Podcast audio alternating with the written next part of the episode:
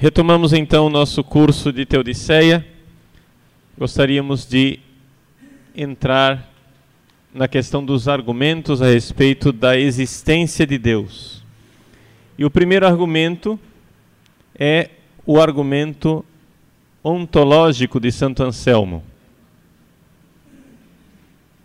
Esse argumento geralmente ele é chamado de ontológico quem deu o nome deontológico para esse argumento foi o Wolff, Christian Wolff, um professor de metafísica muito criticado por Kant.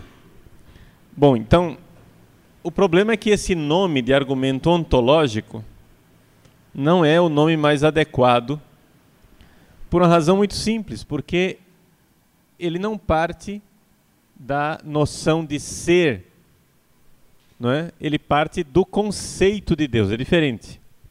Não é? Então, talvez não seja o nome mais adequado. Por quê? Porque a argumentação não é uma argumentação baseada no ser ontológico. Os outros argumentos, por exemplo, o argumento cosmológico é baseado no cosmos. Já o argumento ontológico não diz respeito ao ser de uma forma geral, mas diz respeito ao ser do conceito de Deus. Então vamos entender esse argumento. Ele foi elaborado pela primeira vez por Santo Anselmo, conhecido como Anselmo de Cantuária, Canterbury, na Inglaterra, ou Anselmo de Aosta, na Itália. Anselmo era um monge beneditino, e quando ele compôs este argumento no seu Proslogium, Proslogion, o nome da obra dele, ele não estava nem em Aóstia, em Aosta, nem em Cantuária. Ele estava na Normandia, uma península da França que fica ali entre que é o confim da, da França com a Inglaterra, né? ali fica o Canal da Mancha, etc. Então, foi exatamente na Península da Normandia que os aliados invadiram a Europa no dia D. Então, é toda aquela eh, coisa, a primeira invasão que a gente vê naquele resgate do soldado Ryan, né? toda aquela primeira cena, aquela carnificina, aquilo lá é o dia D. Quem assistiu The Band of Brothers também, né? O salto dos paraquedistas da companhia Easy foi lá, é Normandia, aquele lá é a península da Normandia. Bom, isso aí só para vocês se localizarem. Anselmo então era abade na Normandia antes de ser bispo na Inglaterra e foi como abade que ele então é, elaborou este argumento ontológico. Então, como é que nós podemos ver esse argumento ontológico? No, na nossa apostila, nós temos a versão do argumento ontológico, não é? Mais ou menos como ele seria exposto por Santo Anselmo no Proslodium Pensa um ser do qual não se pode pensar o maior. Ora, o ser do qual não se pode pensar o maior tem necessariamente a existência, logo, um ser do qual não se pode pensar o maior existe. Esse seria o argumento resumido. Fácil de ler, difícil de entender. Então vamos tentar entender o argumento, porque o argumento foi, ele foi exposto no Proslogium em dois momentos diferentes, no capítulo 2 e no capítulo 3 o, nas duas exposições o argumento é levemente diferente. Então elaborei para vocês uma formulação didática do argumento ontológico para que ficasse mais claro o que é que Santo Anselmo está dizendo. Muito bem. Primeiro passo do argumento. É verdade, por definição, aqui que é a coisa o argumento parte da definição de Deus, do conceito de Deus em si mesmo. é verdade por definição que Deus é um ser em relação ao qual não se pode pensar nada que seja maior do que ele. Então, até aqui acho que está claro. Se Deus é Deus, você não pode pensar nada maior do que ele. Ok? Segundo ponto. Deus existe como ideia na mente. Eu não me conformo ainda que, essa, que a palavra ideia não tenha acento, mas tudo bem. Então, Deus existe como ideia na mente. Veja só, também isso ninguém contesta. Você tem uma ideia de Deus. Ou seja, um ser do qual não posso pensar o maior, né? Um ser em relação ao qual não se pode pensar nada que seja maior do que ele. Então, na sua cabeça, pelo menos, essa ideia existe. Estamos de acordo até aqui? Muito bem. Terceiro passo. Um ser que existe como ideia na mente e como realidade, veja só, vamos supor, esse livro aqui, ele existe como ideia na minha mente e existe como realidade aqui fora, não é isso? Muito bem. Um ser que existe como ideia na mente e como realidade é maior do que um ser que existe somente como ideia na mente. Ok? Um livro real é algo mais perfeito do que um livro que só existe na minha cabeça. Joia? Assim, número 4. Se Deus existe somente como ideia na mente, então podemos imaginar algo que é maior do que Deus, ou seja, um ser maior que de fato existisse. 5. Mas não se pode imaginar algo que seja maior do que Deus, pois é uma contradição supor que se possa imaginar um ser maior do que o maior ser que possa ser imaginado. 6. Logo, Deus existe. Pronto. Esse é o argumento. Tá? Então, eu penso um ser, né? Comaius nil cogitari potest que não pode se pensar nada maior do que ele. Ora, se eu pensar um ser e esse ser só existe na minha mente, ele certamente pode ser pensado como sendo maior ainda, porque ele, ele pode ser pensado como algo que existe na mente e fora da mente. Então, pela própria definição de Deus, pelo próprio conceito a priori de Deus, Deus existe. Essa é a argumentação de Santo Anselmo no Proslogium. Esta primeira argumentação, apresentada no capítulo 2, é criticada por Santo Tomás. E parte da coisa, parte do fato de que Santo Tomás diz: olha, não necessariamente a definição de Deus é essa. Por quê? Porque existem pagãos que pensam Deus de forma material e Deus não é o comaius cogitari nequit, né?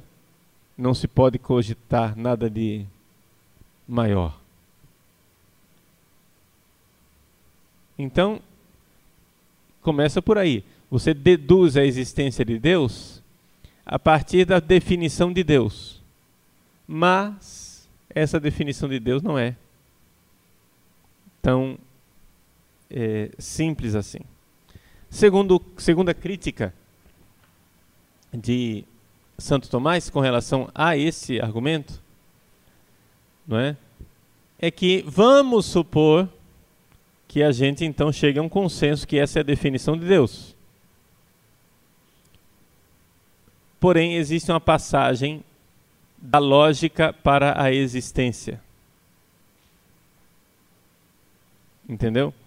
Ou seja, Santo Tomás critica Santo Anselmo dizendo que você está pensando algo na sua mente e de repente você já dá o pulo da mente para o mundo real. E esse pulo seria uma é, impossibilidade.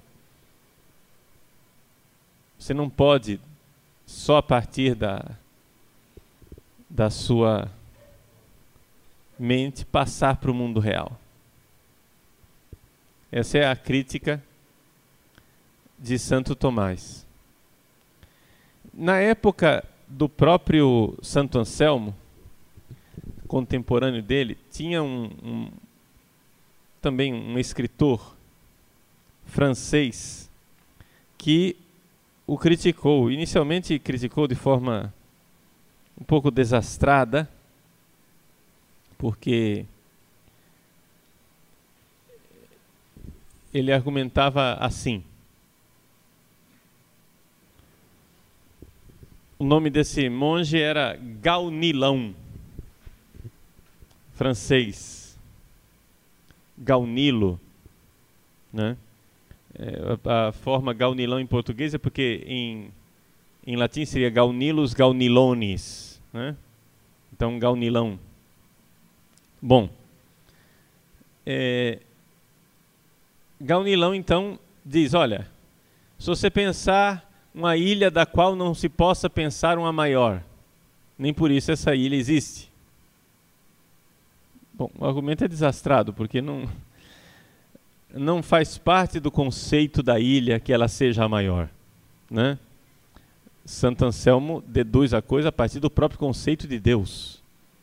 Faz parte do conceito de, conceito de Deus que ele seja o maior. Né? Mas Aí Santo Anselmo foi e respondeu ao cara, né? E ele redarguiu, e aí eu acho que ele acertou o alvo. O Gaunilão acertou o alvo na segunda tentativa. E qual é o alvo, ao meu ver? É o fato de que nós não podemos pensar Deus.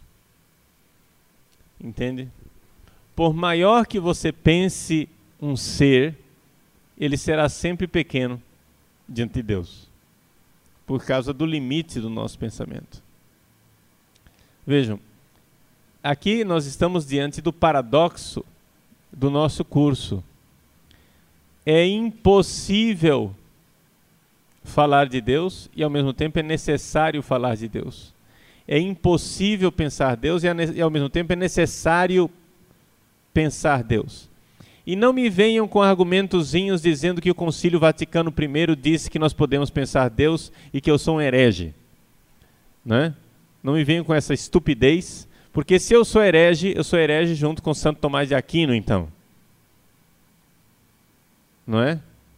Porque Santo Tomás diz em inúmeras passagens que nós não podemos pensar Deus e, no entanto, ele pensa Deus o tempo todo. Está entendendo? Ou seja, é necessário falar a respeito de Deus, pensar Deus, sabendo que isso que nós estamos fazendo, gente, é uma coisa que não corresponde ao objeto. Entende que o objeto estudado por nós é maior do que a nossa capacidade de pensar. Não é um agnosticismo. Não é que nós não podemos saber nada a respeito de Deus. Uma coisa é dizer, eu não posso saber nada a respeito de Deus. Isso é o agnosticismo. Nossa atitude é que nós podemos saber algo a respeito de Deus, mas com a humildade de quem sabe que não sabe tudo.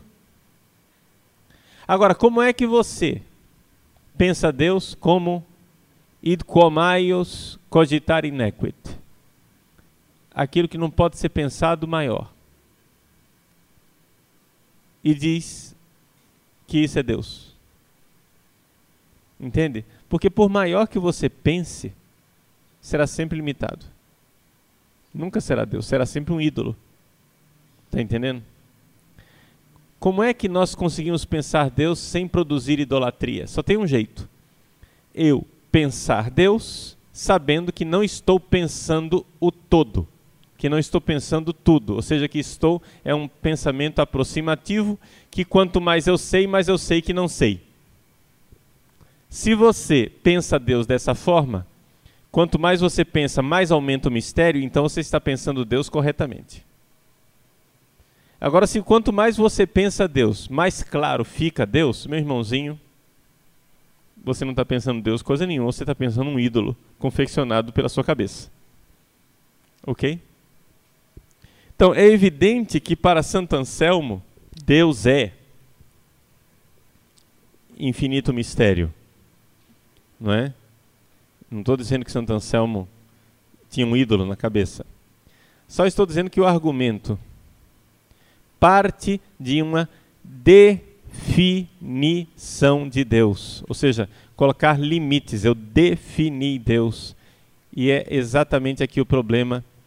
Deus não dá para ser conceptualizado. Não dá para ser definido. Ele pode ser somente infinido. Não é? A gente intui, mas não tem os limites claros. Se a ideia que você tem de Deus é um, uma ideia clara e distinta, meu irmãozinho, dificilmente isso será Deus. Tá? Bom, mas existe a segunda formulação de Santo Anselmo, que aí, a meu ver, é mais feliz.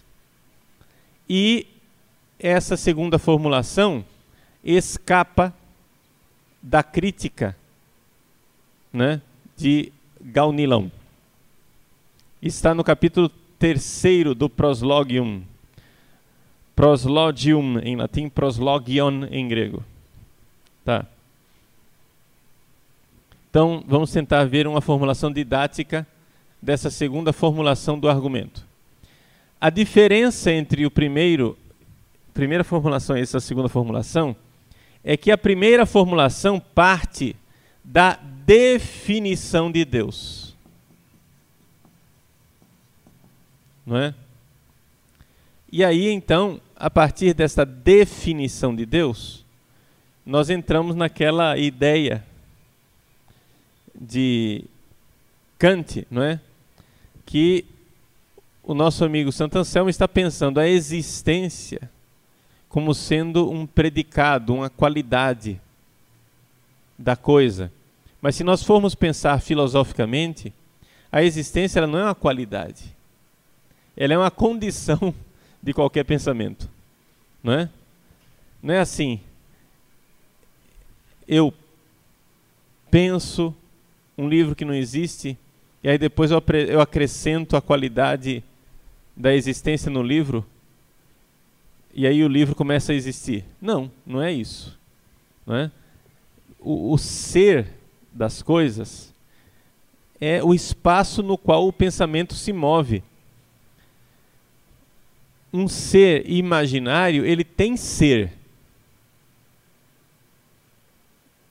Entenderam? Só que é um ser imaginário, não é um ser independente, mas ele tem ser. Ele já está no espaço do ser. Não é que eu acrescento a existência para a coisa e aí ela entra no espaço do ser. Não.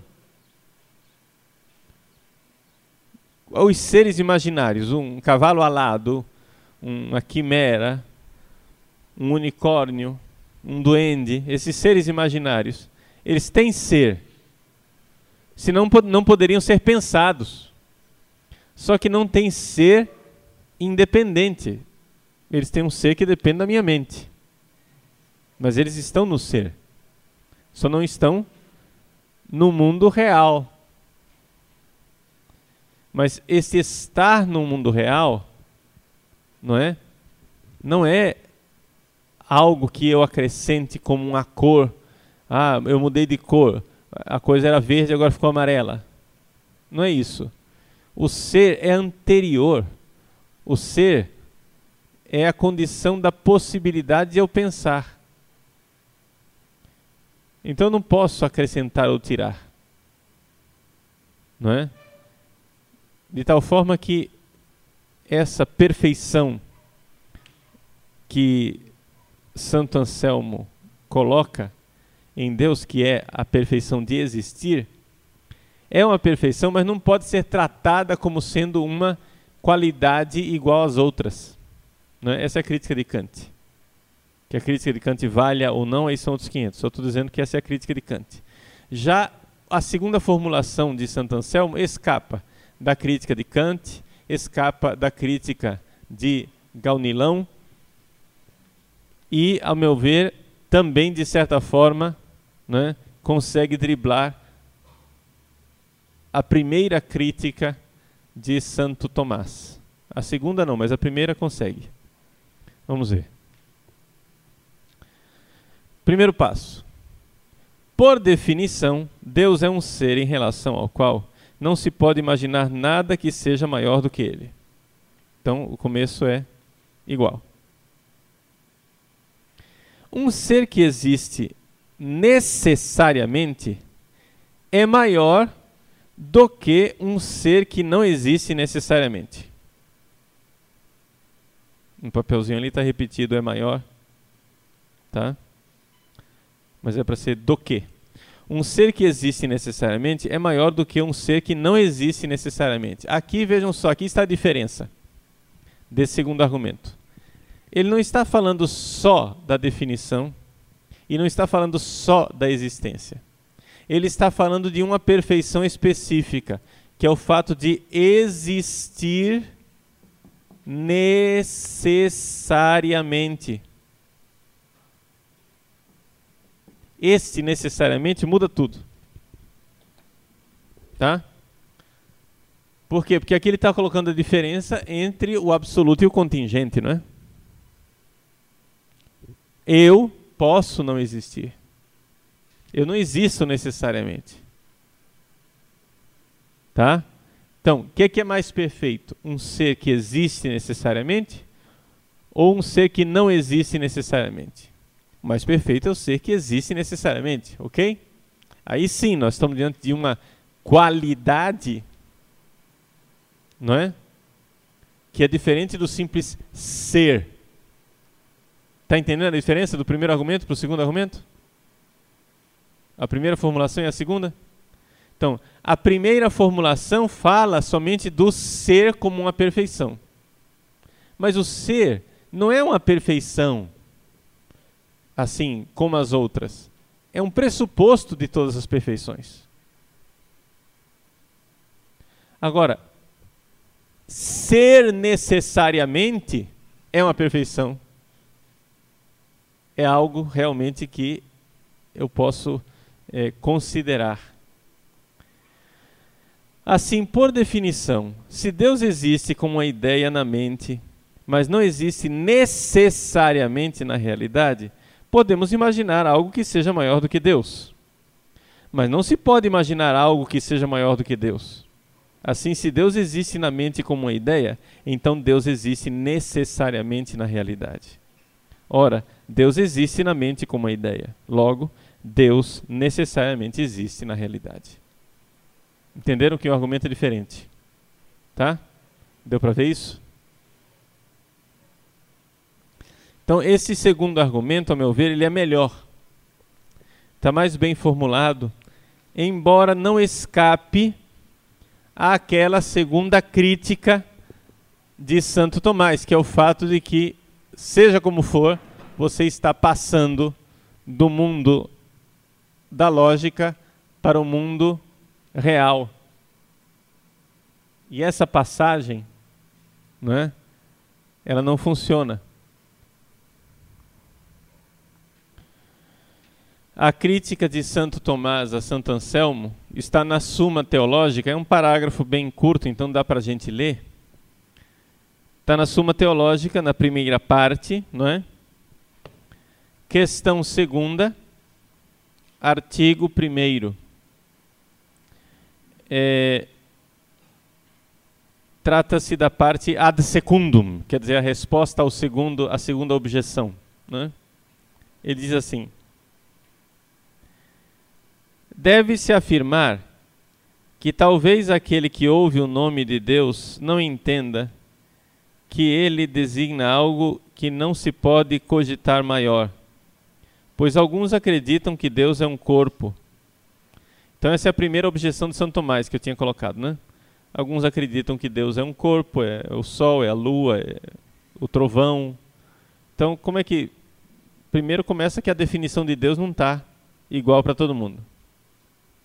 Mas Santo Tomás até concede esse argumento e diz assim: Mas admitido que todos deem ao nome de Deus a significação que se pretende, ou seja, maior que ele não se pode cogitar, que é aquilo que Santo Anselmo fala, não é? Não se segue daí que cada um entenda que aquilo que é significado pelo nome exista na realidade, mas apenas na apreensão do intelecto.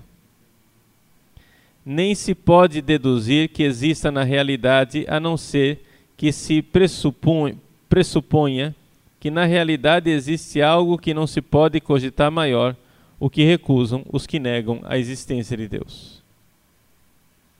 Então o argumento de Santo Tomás é este. Esse argumento só vale se houver um pressuposto na realidade. Ou seja, que as pessoas estejam de acordo que exista algo no mundo real do qual não se possa pensar o maior. Ora, se é exatamente isso que os ateus negam, como é que isso pode ser o pressuposto do argumento? Não é? Então, essa é a argumentação de Santo Tomás. Vejam, Santo Tomás, ele tem um argumento sobre a existência de Deus que é parecido com este de Santo Anselmo, mas não é este de Santo Anselmo, e a grande diferença está no seguinte: Santo Anselmo está tentando provar a existência de Deus por si mesma, pelo próprio conceito de Deus. Ou seja, ele quer tirar a existência de Deus de dentro da definição. Não sei se vocês estão entendendo qual é o intento de Santo Anselmo. O intento de Santo Anselmo é esse: é chegar e dizer assim, por exemplo, é, da própria definição de solteirão, você tira o fato de que é um homem e de que ele não é casado. Ok? Ou seja, não tem como uma pessoa ser solteirão e ser casado. Não tem como o cara ser solteirão e ser mulher. No caso seria uma solteirona, né? E não solteirão. tá entendendo? Então, se eu digo para você solteirão, você imediatamente, pelo simples ouvir esta palavra, você já deduz essa qualidade de ser homem e a qualidade de não ser casado. E de nunca ter se casado. Né? Porque um viúvo, por exemplo, não é um solteirão. Solteirão é que nunca se casou. Ok? Também ele não tem compromisso nenhum de celibato, por exemplo. Por quê? Porque um celibatário não é um solteirão. Não é isso? Então, de várias coisas da definição de solteirão, você vai e deduz qualidades. Ora, olhando para a definição de Deus, Santo Anselmo quer tirar daí a existência de Deus, do mesmo jeito que olhando para a definição de solteirão, você tira o fato de que ele é homem, o fato de que ele não é casado, o fato de que ele não tem compromisso celibatário, entenderam? É, é esse o intento de Santo Anselmo. Ora, Santo Tomás diz: este intento é impossível. Por quê? Porque da definição, você não pode tirar uma existência. Tá?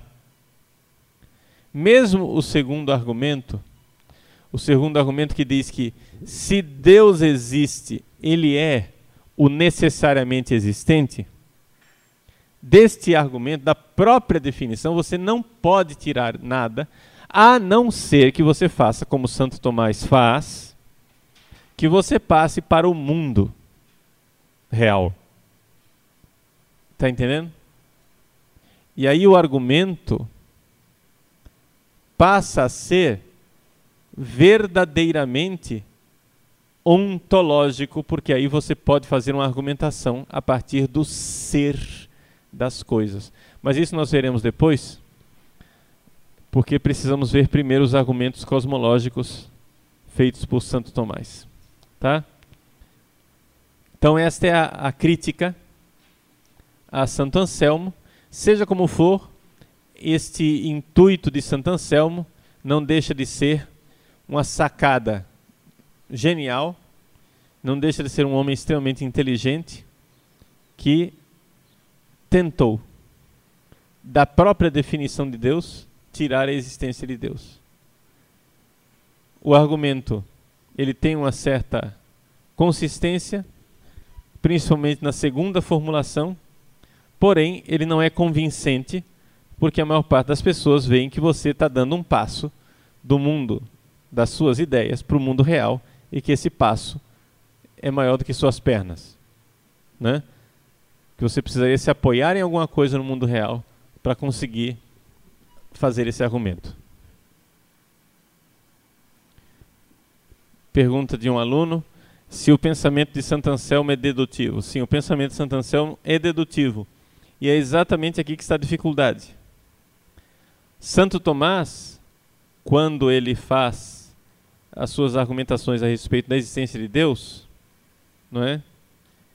Ele tem um certo pé na indução. Ou seja, ele parte de uma consta de constatações no mundo real. Não é? Ele olhando para o mundo real, ele faz eh, princípios, não é? Ele induz princípios e a partir desses princípios ele deduz a existência de Deus. Está entendendo? Mas ele sempre teve um pé na observação do mundo real.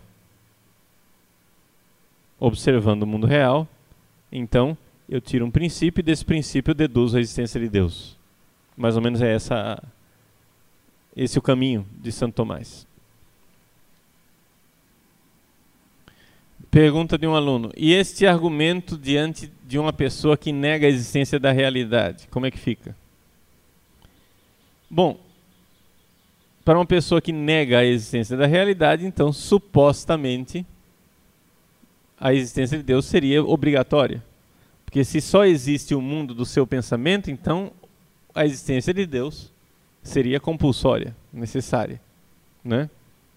Então, digamos assim, que para os idealistas completos, né, teoricamente seria necessária ad admitir a existência de Deus. Mesmo assim, não é o que nós constatamos historicamente. Ou seja, os idealistas, como Hegel, por exemplo, ele não admite a existência de Deus como nós compreendemos Deus ou como Santo Anselmo compreende Deus como id comaius cogitare inequit.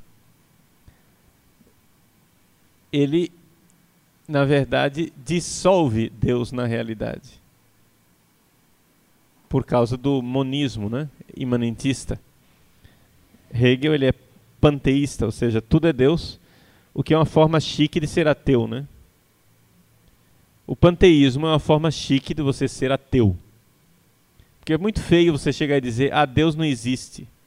Então você chega e diz, de tudo é Deus. É a mesma coisa de ser materialista, né? Não tem muita diferença. A diferença entre Hegel e Marx é a barba, né?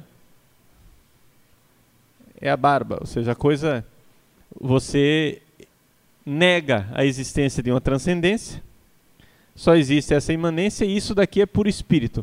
Veja só, se eu digo que esta cadeira que está aqui na minha frente é espírito, compreende que o espírito é muito pouco espiritual, né?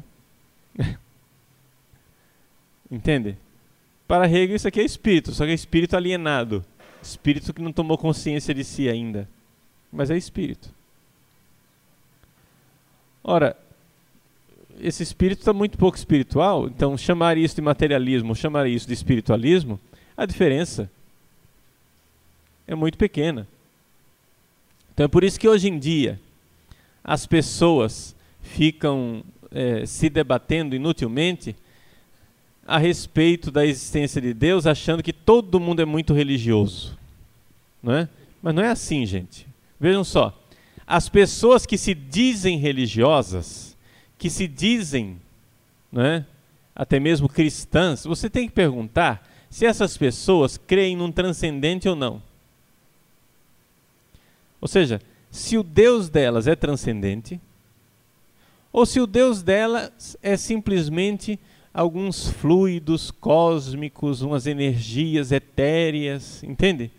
Que na verdade se reduzem a materialismo mas um materialismo chique, um materialismo místico. Entenderam?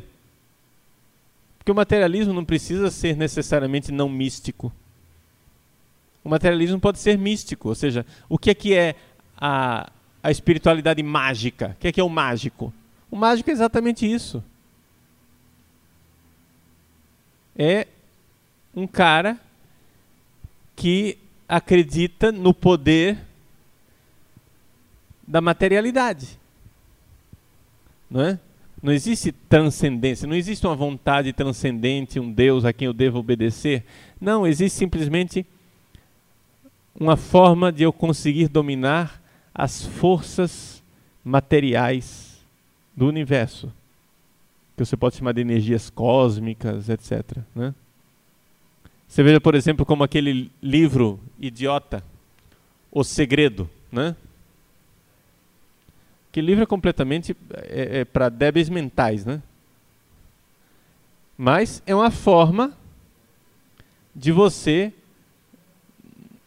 enganar as pessoas e enganar a você mesmo, que é o pior. O grande segredo da Honda Birney é que ela descobriu uma forma maravilhosa de ganhar dinheiro vendendo livro para trouxa. Esse é o grande segredo. Né? Então, você mentaliza e o cosmos vai atender todos os seus desejos. Gente, isso daí chama-se mágica. Né? Pensamento pagão. É exatamente o cristianismo às avessas. E ainda tem uns caras que acham que esse negócio é compatível com o cristianismo. Ora, bolas, carambolas, você deixou de ser cristão há muito tempo. E não desconfia. Ser cristão é fazer a vontade de Deus. Seguir a religião do segredo é você ter um Deus, que é o universo, portanto sem transcendência, que faz a sua vontade. Né? Mas esse é o tipo de, de estupidez materialista na qual nós nos encontramos. Não sei se vocês já ouviram falar das cartas do diabo ao seu aprendiz, que em português foi traduzido como cartas do diabo ao seu aprendiz, ou então como cartas do inferno, não é? é essa carta, essas cartas do diabo ao seu aprendiz foram feitas por um escritor chamado Lewis, muito amigo do Tolkien, do Senhor dos Anéis. Essas cartas do inferno, cartas do diabo ao seu aprendiz, foram publicadas em inglês durante a Segunda Guerra Mundial no, em um jornal né, da Inglaterra e depois foram recolhidas e feitos, colocadas num, num volume só. Foram publicadas num volume só em 1942. E Lewis, nessas cartas do diabo ao seu aprendiz, o que, é que ele faz? Ele se coloca na posição de um diabo mais velho, Screwtape, que na tradução da Martins Fontes aqui no, no Brasil foi é, traduzido como fitafuso. Né? Porque fuso quer dizer parafuso, né? Screw, em inglês, é parafuso. Né? Tape, fita.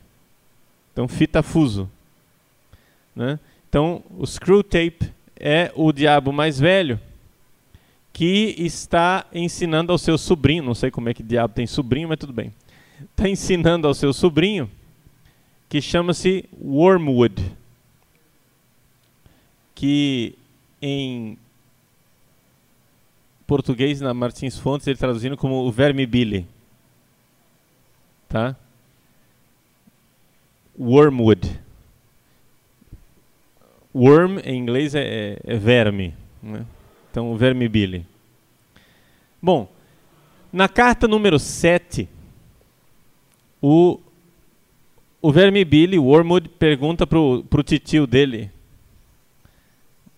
o Screwtape, se por acaso o paciente dele, ou seja, o cara que ele quer levar para o inferno, se o paciente dele deve ou não saber da existência do diabo. E aí, o, o tio responde assim: Olha, por enquanto, o que a gente pode fazer é ocultar a nossa existência. Porque nós ainda não conseguimos o nosso produto final. Calma lá, nós estamos melhorando né, os nossos produtos. O que é está acontecendo? Por enquanto a gente não pode revelar nossa existência, porque se, se eles acreditarem que o diabo existe, eles vão acre facilmente acreditar também que Deus existe. Então é melhor que eles sejam ateus e materialistas. Mas nós estamos trabalhando para alcançar o nosso produto melhor, que é o seguinte: nós vamos fazer com que eles cada vez mais mistifiquem a ciência. E eles tornem a ciência cada vez mais mística. E através desta mistificação, nós iremos atingir o nosso produto perfeito, que é o feiticeiro materialista. O feiticeiro materialista é o quê?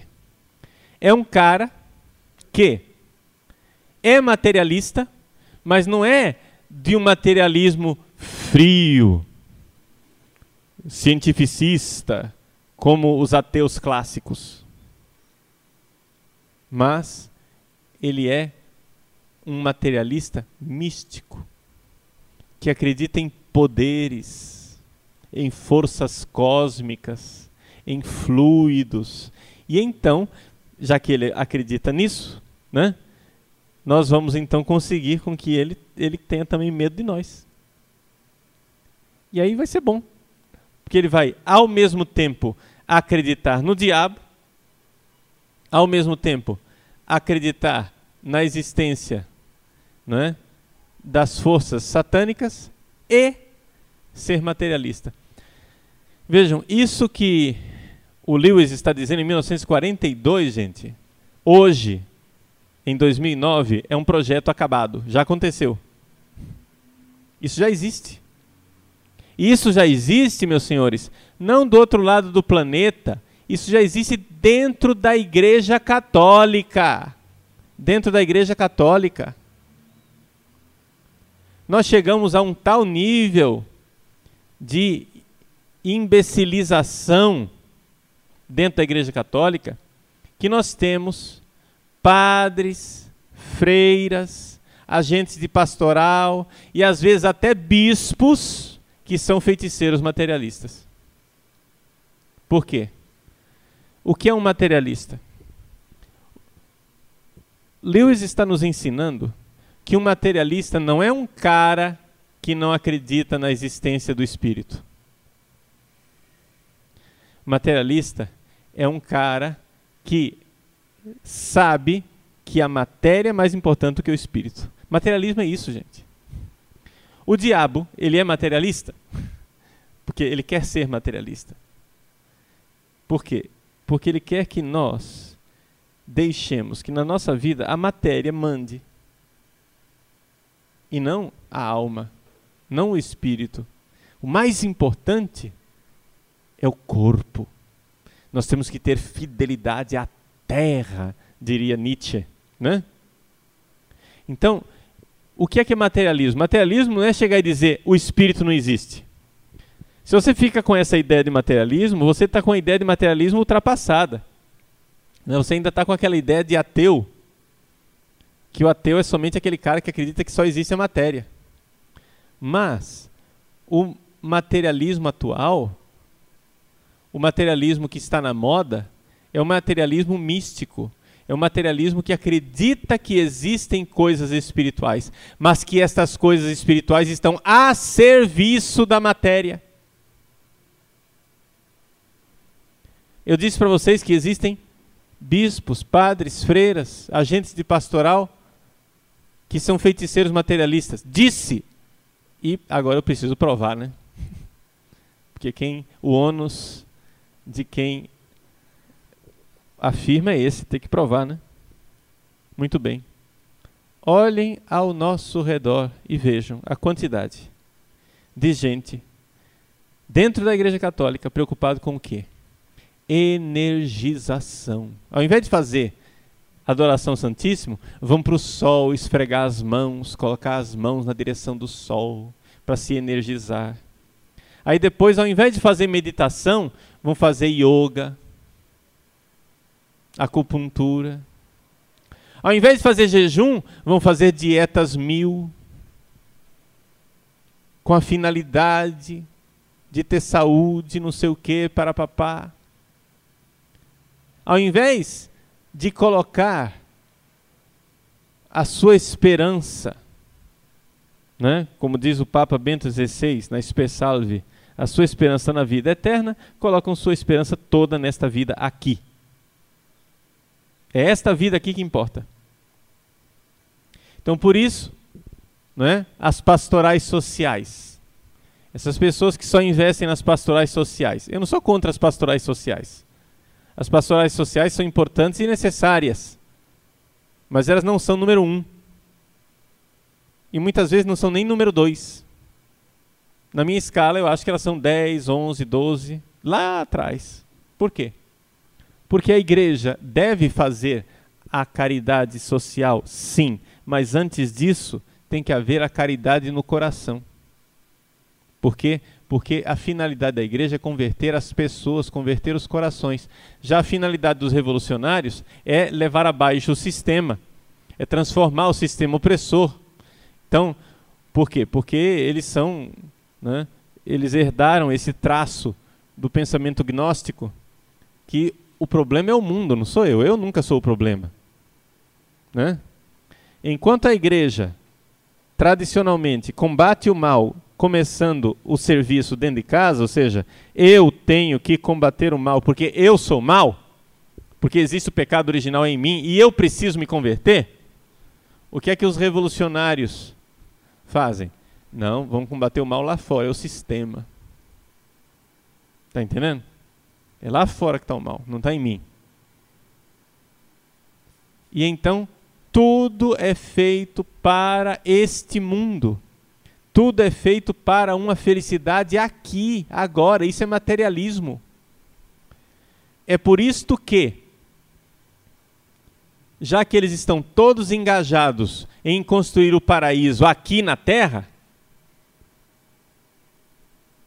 materialismo, a mística tem que ser uma mística de feiticeiro. Ou seja, em que poderes pseudo-espirituais, misticoides, entendeu? Forças cósmicas, tem que estar a serviço de quê? De um bem-estar físico. Então você vê, freira, padre, agente pastoral, que ao invés de falar de Deus, adoração do Santíssimo, confissão, mudança de vida, conversão, rezar o terço, fazem o quê? O dia todo. O dia todo, meu irmão. Não estou falando, não é um passatempo de cinco minutos. É o dia todo. Só sabe falar de chá, floral de bar, tomar urina, enfiar água no ânus. Isso aqui não é piada, não. Isso não é piada, não. Quem ri de nós é Satanás. Não é piada. É real, é tristemente real. Um bispo. Eu sei de um bispo que foi fazer um desses cursos, dessas terapias de não sei o que, etc e tal. A terapia consistia em colocar 20 a 30 litros de água pelo ânus. Anos adentro. E o bispo escreveu na porta do quarto dele, nessa, nesse centro de retiro, né? Eu sou o bispo mais feliz do mundo. Com 20 litros de água no ânus.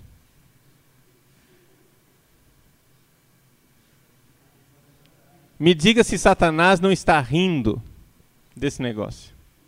Feliz da vida, conseguiu. Olha que mística linda. Olha que igreja linda, gente, que nós somos. Feiticeiros materialistas. E nestas reuniões, né, de freiras, de padres por aí, etc e tal, né, é biossaúde, é bioenergética, é não sei o quê. Aí vão tomar urina, aplicar barro no corpo, tomar banhos com não sei o quê, florais de bar, chakras, se deitar embaixo de pirâmides, usar cristais. Gente, é o feiticeiro materialista que o diabo planejava. Na década de 40, quando C.S. Lewis escreveu isso daqui, ele estava colocando uma hipótese. Nós estamos diante da triste realidade. Não é necessário dizer que isto não segura celibato de ninguém. Não é necessário dizer que não é de admirar que um sujeito desse, uma sujeita dessa, daqui a pouco está pulando a cerca. Né? E o celibato vira simplesmente conversa para boi dormir. Porque, ah, não, nós temos que cuidar do nosso bem-estar. Meu irmão, se o bem-estar seu todo é aqui, o que é que sustenta celibato se você não acredita na vida eterna? Me diga, explica para mim. Se você não acredita em vida eterna, o que é que vai fazer com que você pegue a sua vida e ofereça em sacrifício? Porque um celibatário, por necessidade, é um cara que acredita tanto na vida que virá, na vida eterna, na vida do céu, que pega esta vida e diz: Olha, esta única vida que eu tenho aqui nesta terra, eu irei entregá-la a Deus. Como sacrifício de ação de graças, como filiação total, imitando o Filho Jesus, alegremente, como diz São Pedro, com alegria: Senhor, nós deixamos tudo por causa de vós. Se você não acredita na vida eterna, o que é que vai sustentar celibato? Explica para mim. Então é evidente que a coisa vai se transformando aos poucos numa hipocrisia a coisa vai se transformando aos poucos no que? Num disfarça.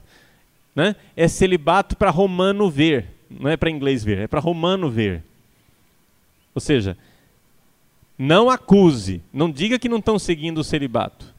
Quando o anúncio apostólico vier, todo mundo é o sujeito mais casto do mundo. É só o anúncio apostólico aparecer na esquina. Aí todo mundo é casto. Mas todo mundo sabe que não é para levar a sério, né? Aí você vai fazer direção espiritual ou se confessar com um feiticeiro desses, primeira coisa que ele vai rir na sua cara é da sua preocupação de não se masturbar. Ah, mas isso é muito normal, não é? A masturbação é muito normal. Porque afinal das contas, você tem que conhecer o seu corpo, É inevitável. Aí depois pornografia. Aí da pornografia você passa para chat, do chat para encontros furtivos, dos encontros furtivos você passa para relacionamentos estáveis, dos relacionamentos estáveis, né, para bandalheira geral. É este o caminho. Esses são os estágios, essa é a direção. Por quê? Porque interessa a eles nos transformar em feiticeiros materialistas. Está entendendo? Essa é a triste realidade da igreja hoje. Então, gente, não existe mais essa coisa do ateu, materialista, cientificista frio. Isso daí são para alguns, né? Alguns que ainda acham que estão nessa, que existe esse, esse caminho, que ainda estão, são filhos ainda do iluminismo, né? Ainda estão nessa de Rousseau, né? de Voltaire e companhia limitada. Ainda estão nessa, mas isso já está ultrapassado, já foi, passou de moda. A coisa agora é outra. É um ateísmo chique. Porque não é um ateísmo, é um antiteísmo. A coisa não é que Deus não existe. É que ele existe, mas nós servimos a Satanás. Entende? Esse é um upgrade. Porque que Deus não exista não é suficiente. Deus tem que existir e você tem que cuspir na cara dele a tal ponto que as católicas, pelo direito de decidir, né? Essa bela associação das católicas pelo direito de decidir, abortistas, assassinas, apologetas do assassinato, essas desgraçadas dessas mulheres, o que é que fazem nas revistas delas? Elas publicam poesias a Lúcifer, Satanás, católicas, pelo direito de decidir. Esse é o upgrade final. Está entendendo? Esse é o final. Você não imagina. Gente, nós estamos. Aqui negócio aqui são estágios. Você vai seguindo os estágios. Por enquanto você está lutando com a sua masturbação e, e eles estão não, não precisa, etc. Tal. Aí você vai, aí você passa para o outro estágio, vai passando para os estágios. Depende. O seu diretor espiritual em que estágio está? Não é? Os seus amigos e conselheiros em que estágio estão? Existe uma coisa, gente. Primeira coisa, a verdade vos libertará a verdade não é agradável, mas ela liberta. É evidente que muita gente, ao ouvir isso que eu estou dizendo, vai dizer: Padre Paulo está delirando, né? Está delirando, isso é teoria da conspiração. Mas como é que é teoria da conspiração, meu irmão? Os caras dizem que vão fazer isso há 40, 50, 60, 70 anos atrás. 70 anos depois, a coisa está feita. Aí você diz: Ah, mas é teoria da conspiração dizer que fizeram isso. Os caras anunciam que vão fazer, fazem. E a teoria da conspiração? Quando, por exemplo, o senhor Cornelius Castoríades, comunista, grego que saiu da Grécia para fazer revolução na França. Começou a estudar psicologia para pegar o que ele chama de magma, né? O, as forças, como a Terra tem um, uma energia subterrânea, né? É o magma. Então você também tem energias subterrâneas. Para pegar essa energia subterrânea que está em você, e transformá-la em algo revolucionário, ele começou a estudar a religião para dizer: olha, o importante para nós, revolucionários, não é acabar com a religião, porque nós não iremos acabar com a religião. É um caminho errado querer acabar com a religião. Está errado. Nós precisamos pegar a energia religiosa e usá-la a nosso favor cara dizia isso há muito tempo atrás. Hoje está feito. Hoje você olha para a situação da igreja do Brasil, é o que você vê. Aí você vem dizer: não, isso é teoria da conspiração. Pô, mas acorda para a vida, rapaz. Não, esse é o Padre Paulo que está influenciado pelo Olavo de Carvalho e fica vendo marcianos descendo dos discos voadores. Deve ser. É bem possível que eu seja delirante. Seria tão melhor se eu fosse, né? Seria menos dolorido, menos doída a realidade. Meus irmãos, existe uma esperança para a igreja do Brasil que vocês, jovens, seminaristas, cheguem a padres e sejam padres católicos e não feiticeiros. Tá? E não feiticeiros.